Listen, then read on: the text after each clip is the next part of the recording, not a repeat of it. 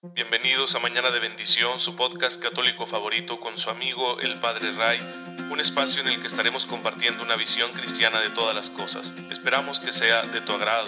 Gracias por estar aquí. Comenzamos.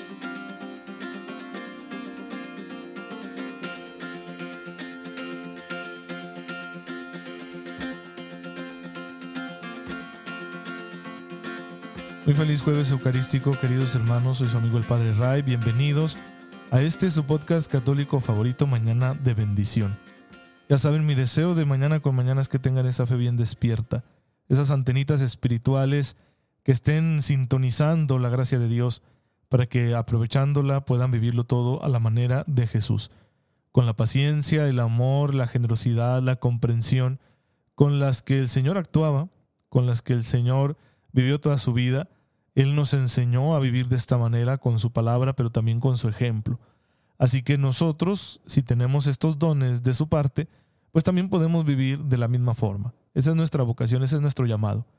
Que si hoy tengo un trabajo que realizar, una tarea, una responsabilidad, o que si hoy enfrento un reto, un desafío, un obstáculo, o que si hoy se ofrece alguna adversidad o contrariedad, todas esas realidades yo las viva a la manera de Jesús. Puedo con su gracia. Su gracia está presente para que yo todo eso lo viva santamente.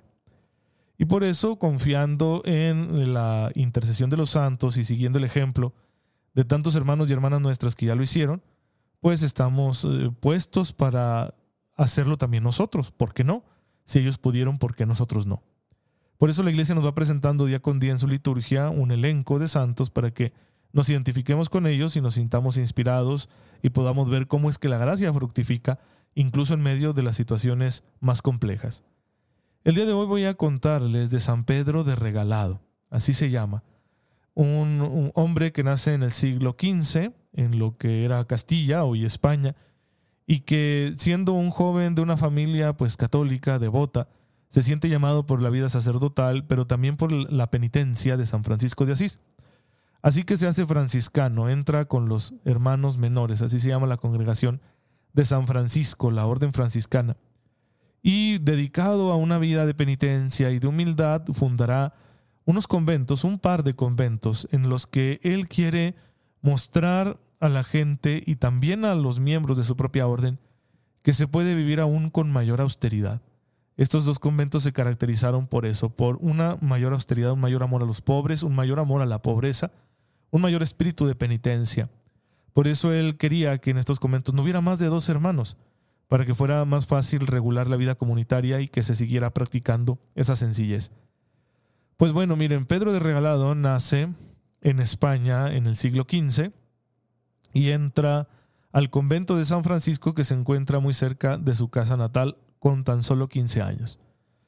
Acompaña a un tocayo suyo, Pedro de Villacreces, desde donde ellos habían nacido, hasta un lugar llamado La Aguilera, en la región de Burgos, donde ahí van a fundar un nuevo convento para renovar la orden franciscana. Son aún muy jóvenes, ¿sí? han hecho el noviciado, han recibido la formación inicial, eh, fueron ordenados sacerdotes a los 22 años, ¿sí?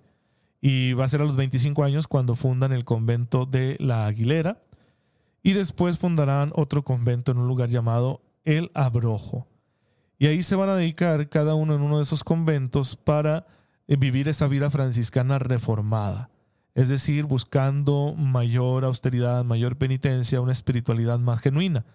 Porque la vida religiosa y la vida sacerdotal pues también tienen el riesgo de corromperse, porque los que la vivimos somos seres humanos y estamos bajo tentación, tenemos limitaciones y carencias, y por eso en ocasiones echamos a perder proyectos tan bonitos como los de la vida consagrada.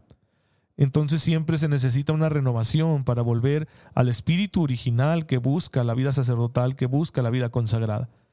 Y, el Señor inspira siempre en cada época a personas que, lo logran, que lo consiguen, que, que se contagian de amor por ese ideal de pertenecerle más a Jesús. Y esa fue la vida de San Pedro Regalado. Se caracterizó él por promover esa reforma espiritual con su ejemplo. Y era un hombre tan entregado a la penitencia y a la oración que pronto empezaron a obrarse en él verdaderos prodigios.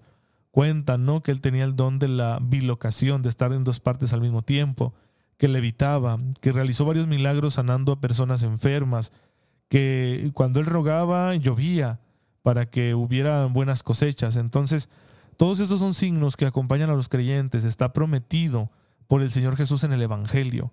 Él nos lo dijo, ¿no? Si ustedes creen en mí, mayores cosas van a hacer. Sí, ustedes harán mis obras y las harán aún mayores, son las palabras de Jesús. Pues este santo así fue su vida y por eso cuando Dios encuentra un alma tan dócil a su voluntad, se obran grandes milagros. Así que esto le tuvo fama de santo, va a morir y su convento se va a convertir en lugar de peregrinación y a él va a acudir la reina Isabel la católica posteriormente, que veneraba mucho a este santo sacerdote. Y se encontró su cuerpo incorrupto en 1782 cuando por realizar unas obras ahí en ese convento pues tuvieron que sacar su cadáver, lo encontraron intacto. Fue beatificado por el Papa Inocencio XI el 11 de marzo de 1684 y canonizado el 29 de junio de 1746 por el Papa Benedicto XIV. Ese año se le declaró patrono de Valladolid y su fiesta se celebra un día como hoy, 13 de mayo. Bueno, este es el ejemplo de San Pedro regalado, pero hoy, 13 de mayo, también estamos festejando a la Virgen María, la Madre de Jesucristo, nuestro Señor y Madre de toda la Iglesia, por sus apariciones en Fátima. Recuerden que fue un acontecimiento que el Señor permitió quizá para llamar la atención de toda la iglesia, de manera que no olvidemos que tenemos que hacer penitencia y rogar por la conversión propia y del mundo. Así que por eso celebramos hoy la memoria de Nuestra Señora, porque un 13 de mayo de 1917 se apareció en un lugar llamado Cova de Iría, en Portugal, a tres pastorcitos, Lucía, Francisco y Jacinta. Ya han muerto los tres, de hecho Francisco y Jacinta son beatos. Pues eh, ellos en su pureza, en su inocencia infantil, fueron los depositarios de eh, esta revelación, en la cual la Señora del Cielo simplemente quiso mostrarles la importancia de la penitencia, la importancia de la conversión, la importancia de interceder para que el mundo se convierta. Y este mensaje ha sido muy importante para la iglesia de los últimos tiempos, de las últimas décadas, porque nos ha invitado a ponernos nuevamente bajo la intercesión de María para pedirle a Dios misericordia, para pedir que su ira no se derrame sobre la humanidad, una humanidad que cada vez se aparta más de Él y que se está volviendo la humanidad violentamente anticristiana. Sí, e, esto viene sucediendo desde hace tiempo para acá, con la ilustración entre un anticristianismo pero terrible, terrible primero en Europa, sí, con, con la Revolución Francesa y lo que se vino después, hay que recordar, por ejemplo, ese episodio tan, tan triste del terror causado por Robespierre y su amor por la guillotina, de guillotinar a todos los que consideraba sus enemigos políticos hasta que lo guillotinaron a él. Y de ahí pues vino la revolución industrial que trajo una gran crisis laboral y cómo la iglesia empezó a pronunciarse para que haya justicia para los trabajadores. Por ejemplo, ya tenemos la encíclica de Rerum Novarum del Papa León XIII, Después vendrán las dos grandes guerras mundiales, los regímenes totalitarios, el posmodernismo, la actual crisis que tenemos en la sociedad. Y todo eso lleva un sesgo anticristiano. ¿sí? Y por eso la Virgen ha pedido, y este pedido pues viene de nuestro Señor, que se ore para la conversión del mundo, que se ore para que se conviertan las naciones. Especialmente en este acontecimiento nuestra madre pedía la conversión de Rusia, porque Rusia pues es la cuna del comunismo y el comunismo no ha muerto, ¿sí? Tal vez el estalinismo o el régimen autoritario que se tenía cuando la Unión Soviética ya desapareció, pero el comunismo no ha muerto, sigue vigente en muchas naciones que siguen replicando este sistema y que es un sistema en el que los que lo asumen así de una forma fanática están dispuestos a sacrificar lo que sea con tal de instaurar este sistema que supuestamente va a traer el cielo a la tierra, que va a ser un paraíso, no una utopía. Y por eso no importa si por amor a la revolución, ¿verdad? Para no detener este proceso tiene que morir gente y tenemos que quemarlo todo y tenemos que deshacernos de los creyentes, no importa. Hay muchos que piensan así y lo están aplicando y vean cómo sufren los pueblos bajo esos regímenes. Lo vemos en Venezuela, lo vemos en Cuba, lo vemos en China. Sí, es cierto, los demás regímenes que intentan ser más democráticos pues no son perfectos, porque todo lo que el ser humano haga es corruptible, pero de verdad que este régimen comunista, este sistema de gobierno es, es horroroso. Ha causado millones de muertes, ¿no? Sucedió bajo Stalin, sucedió bajo Mao, sucedió bajo Pol Pot allá en Camboya, en Corea del Norte, ¿no? Que hasta la fecha sigue siendo un estado que prácticamente esclaviza a sus ciudadanos. Pues bueno, hermanos, por eso la Virgen pidió y sigue pidiendo que nosotros roguemos por la conversión del mundo. Claro, sin olvidar nuestra propia conversión. Y están los famosos secretos de, de Fátima, que ojalá también algún día pueda tratarlos con ustedes en un episodio para que no se me asusten, porque es muy fácil que hagamos interpretaciones supersticiosas, apocalípticas, arriesgándonos a ir en contra de la enseñanza de la iglesia al respecto. Y empecemos a adelantar, no, es que ya mero, van a ser tres días de oscuridad y solo van a aprender los sirios benditos y no sé qué. No, hermano, no tenemos que hacer esas interpretaciones porque el Evangelio está por encima de cualquier revelación privada. Y esta revelación de Fátima no deja de ser una revelación privada. Pero el Evangelio es revelación pública. Y esta revelación es el fundamento de la fe de la iglesia, la del Evangelio. Y en el Evangelio Cristo nuestro Señor fue muy claro cuando dijo nadie sabe el día ni la hora. Nos dijo qué signos teníamos que observar, obviamente. Guerras, hambrunas y desgracias, es que eso siempre ha habido. Y es una señal de que el mundo se está encaminando hacia esa consumación. Pero el tiempo exacto en que Cristo nuestro Señor vuelva no lo sabemos. ¿sí? Entonces no hay que tomar esos atrevimientos ni asustar a los demás, especialmente a los que no están formados en la fe, con interpretaciones superficiales. Hay que acogernos a la enseñanza de la iglesia, porque esa enseñanza es segura, porque está bajo la asistencia del Espíritu Santo. Pero de este acontecimiento de Fátima, sí que rescatamos algo que siempre está vigente, que es la llamada a la conversión, la llamada a la penitencia. Ojalá que sí pidamos al Señor la gracia para abandonar nuestra vida de pecado y que hagamos penitencia por nuestros pecados y los del mundo entero para que el Señor sea misericordioso y traiga la paz sobre las naciones. Eso se puede, por supuesto, y si Nuestra Señora nos lo está diciendo es porque es urgente. Pues bien, hermanos, ahí tenemos entonces dos historias de santidad, la de San Pedro de Regalado y la de los tres pastorcitos que pues tuvieron la dicha de ser los eh, receptores de esta revelación de Dios a través de la Madre de Jesucristo nuestro Señor. ¿Por qué el Señor permite estos dones en su iglesia? ¿Por qué el Señor convoca a estas personas y les llama para que sean un ejemplo? Bueno, pues para que los demás aceptemos su mensaje, para que los demás sacudamos nuestra conciencia y nos dispongamos con seriedad a buscar esa santidad que Él nos ha pedido a todos, porque todos estamos llamados a ser santos y dice la carta a los hebreos, sin santidad nadie verá al Señor. Pero obviamente el misterio que nos permite a nosotros estar en comunión con Dios, para realizar este tipo de obras es la oración. Sin oración no se crece en gracia y sin gracia nadie es santo. ¿Sí? No es que los niños eh, por sí mismos hubieran bajado del cielo un milagro o que San Pedro regalado hubiera realizado aquellas obras por sí mismo, no. Todo es con la gracia de Dios. La gracia que ellos recibieron es la gracia que también nosotros recibimos a través de los sacramentos. Pues hay que acoger esa gracia y dejarla actuar. Y para ello necesitamos la oración y por eso la iglesia le da tanta importancia a la oración y esa es la razón por la cual estamos estudiando la vida interior, la vida de oración, la espiritualidad, aquí en Mañana de Bendición siguiendo el catecismo de la Iglesia Católica. ¿Qué nos dice hoy el catecismo? Bueno, recuerden que estamos revisando el Padre Nuestro, parte por parte, y nos hemos concentrado primero en la palabra Padre. ¿sí? Hemos dicho que cuando decimos Padre estamos reconociendo un don que se nos ha dado a través de Cristo nuestro Señor, porque en Él hemos sido adoptados como verdaderos hijos de Dios. Y por eso en la revelación de Cristo podemos encontrar nosotros el, al verdadero Dios y desprendernos de esas ideas equivocadas que a veces tenemos de Él. Hay que acoger el Evangelio para entender quién es realmente Dios y podernos relacionar con Él como Él quiere que nos relacionemos con Él, como unos hijos que confían en su amado Padre. Pero también la iglesia enseña que en esta oración nosotros descubrimos quiénes somos. Es decir, ahora sé quién es Dios, es mi Padre, que me ama y me perdona pero también sé que yo soy hijo. Esa es mi verdadera identidad. Eso es lo que le da sentido a mi vida. Ahora ya no me voy a estar preguntando quién soy, ya sé quién soy. Y, esto es importantísimo porque me va a ayudar a relativizar todas las demás cosas que a lo mejor ando buscando y gastando mi tiempo en ello, ¿no? Porque buscamos el título, buscamos el reconocimiento, buscamos el poder, el dinero, la fama, el placer, lo que tú quieras, como si eso nos fuera a engrandecer cuando en realidad la dignidad más grande ya la recibimos gratuitamente. ¿Y qué ser hijos de Dios? No hay nada más grande que eso. No hay título mayor que ese. Yo hoy puedo decir, soy hijo del Todopoderoso. Aunque no tenga ningún otro título ni reconocimiento, no hay mayor dignidad que esa. Todo lo demás es sumamente relativo. Pues hay que agradecer este don y que cuando yo diga Padre al orar, al decir el Padre nuestro, yo también me dé cuenta quién soy. Soy hijo de Dios, del que todo lo puede.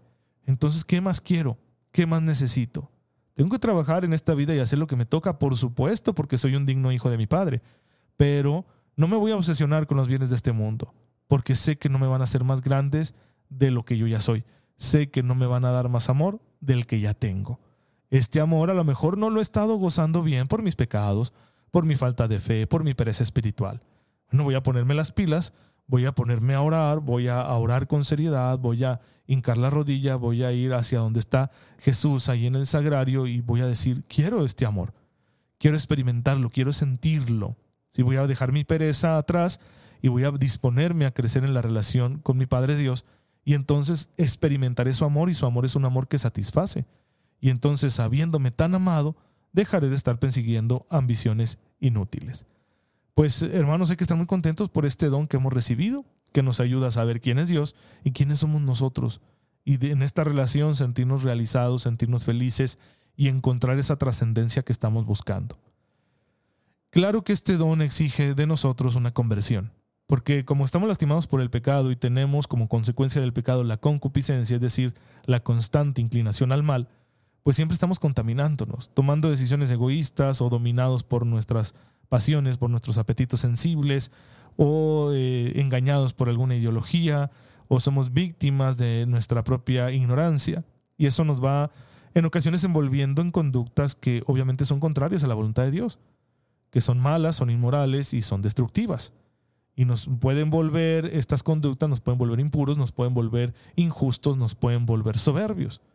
Y ese es un, problema muy serio, ¿no? Porque estoy teniendo una disposición en mi vida que es todo lo contrario a lo que se esperaría de un hijo de Dios. Por eso cuando yo oro, cuando yo digo Padre, cuando yo me reconozco como hijo, inmediatamente voy a ser invitado a la conversión. Inmediatamente el amor que Dios me tiene y que me perdona y me acoge, ¿no? De nuevo en su presencia, no me rechaza, es el mismo amor que me va a decir, cambia, conviértete, da un paso hacia mí. Deja que mi amor te limpie y te purifique de todas esas cosas con las que te has ensuciado en nuestra vida. De manera que el deseo y la voluntad de asemejarnos a Él vayan apareciendo como la fuerza primaria, para que yo vaya recuperando esa imagen suya que yo poseo, ¿no? Porque he sido creado a su imagen y semejanza. Entonces la gracia de Dios en la oración me va purificando, me va limpiando para que yo vuelva a reflejar su presencia y no la opaque con mis pecados. Decía San Cipriano de Cartago en un escrito suyo que versa precisamente sobre el Padre Nuestro. Es necesario acordarnos que cuando llamemos a Dios Padre Nuestro, de que debemos comportarnos como hijos suyos. Y entonces, si soy hijo de Dios, debo comportarme como tal. Es necesario que la belleza del Padre yo la reproduzca en mi vida. Y para eso necesito convertirme. Igualmente, que la gracia nos ayuda a orar, la gracia nos ayuda a cambiar la gracia nos va sanando. Y miren, la gracia en primer lugar va a funcionar así. Hay cosas de las que Dios nos sana milagrosamente. Enfermedades corporales, emocionales y espirituales que las tuvimos quizá muy serias y de pronto ya no las tenemos. Y la verdadera explicación es que Dios nos sanó, porque es un Dios bondadoso. Pero hay otras ocasiones en las que Dios nos quiere ver madurar, nos quiere ver luchar para crecer. Y por eso su gracia va a aparecer de otro modo, no como un milagro, sino como los medios y oportunidades que van a aparecer en nuestra vida, para que utilizándolos nosotros mismos pongamos el remedio a esos males que padecemos. Y así si tengo algún problema, no sé, voy a poner este ejemplo porque es muy común, no es el más grave del mundo mundial, pero es muy común y hace más daño del que creemos. La pornografía. ¿Cuántas personas miran pornografía? Hombres y mujeres, solteros y casados, ¿sí? Y es terrible, ¿no? Te puede trastornar enormemente la pornografía. Bueno, ok, una persona ve pornografía y entonces lleva mucho tiempo atrapado en ello y ya le está deformando su apetito sexual y no le está permitiendo amar en plenitud. Imagínense la esposa de esa persona cómo se va a sentir cuando sabe que él ve no todas esas cosas. Y está angustiado, ¿no? Y por ahí cuando se arrima a la iglesia, a la parroquia, pues escucha que le dicen que esa es una conducta inmoral se siente mal consigo mismo y pues pide misericordia. Y a lo mejor lo más fácil que tú y yo pedimos es, sáname, Señor, y ya no dejes que yo vuelva a cometer este pecado. Pero quizá el plan de Dios para esta persona no es ese. Quizá el Dios sabe que esa persona ha llegado a ese punto por la debilidad de su voluntad. Y Dios se va a valer del pecado de la persona para fortalecerle su voluntad. Entonces va a atender a sus ruegos, pero no quitándole la tentación, sino ofreciéndole la oportunidad de ser humilde y recibir ayuda. Así que después de unos días de estar orando, pidiendo esto, este hombre anda un poco angustiado porque no se le ha quitado su adicción, pero le sale por ahí en su celular un anuncio de un terapeuta, de un psicólogo que, dice ahí, se atienden problemas emocionales, matrimoniales y sexuales. Ah, caray, eso llama la atención, ¿no? De la persona. ¿No, ¿No es acaso que Dios está respondiendo y está diciendo, mira, lo que necesitas aquí te va? Ay, Señor, es que es bien difícil no ir a hablar con alguien y contarle estas cosas que dan tanta pena. Y Dios dice, sí, lo sé, pero yo quiero que lo hagas, hazlo por mí, sé humilde. Entonces cuando la persona es humilde y dócil y se deja guiar y acepta usar esos medios, su alma se perfecciona. Porque Dios no se limita a querer ver a su hijo puro ya sin la adicción a la pornografía. No, Dios quiere algo más. Dios quiere que él tenga una voluntad fuerte y sea una persona madura, que crezca espiritualmente, que se convierta en todo lo que como hijo de Dios puede convertirse.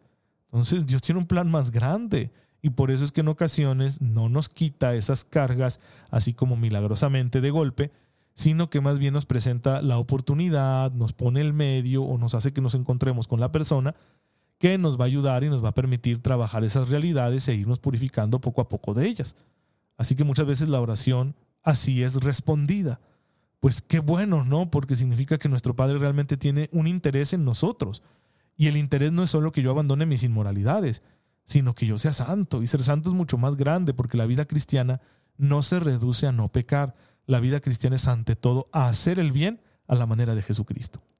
Pues bueno, hermanos, aquí tenemos otra gran enseñanza del Padre Nuestro. Olvídense, vamos a tomarnos muchos episodios porque el catecismo abunda en cada una de las partes del Padre Nuestro y vale más que le saquemos todo el provecho posible. Pero por hoy vamos a dar gracias. Señor, te bendecimos, porque en tu infinita bondad nos permites amarte y servirte. Concédenos confiar siempre en que tú respondes a todas nuestras plegarias con los medios mejores que contribuyen a nuestra redención. Por Jesucristo nuestro Señor. Amén. El Señor esté con ustedes. La bendición de Dios Todopoderoso, Padre, Hijo y Espíritu Santo, descienda sobre ustedes y les acompañe siempre. Muchas gracias por estar en sintonía con su servidor. Oren por mí, yo lo hago por ustedes. Cuídense mucho y nos vemos mañana si Dios lo permite.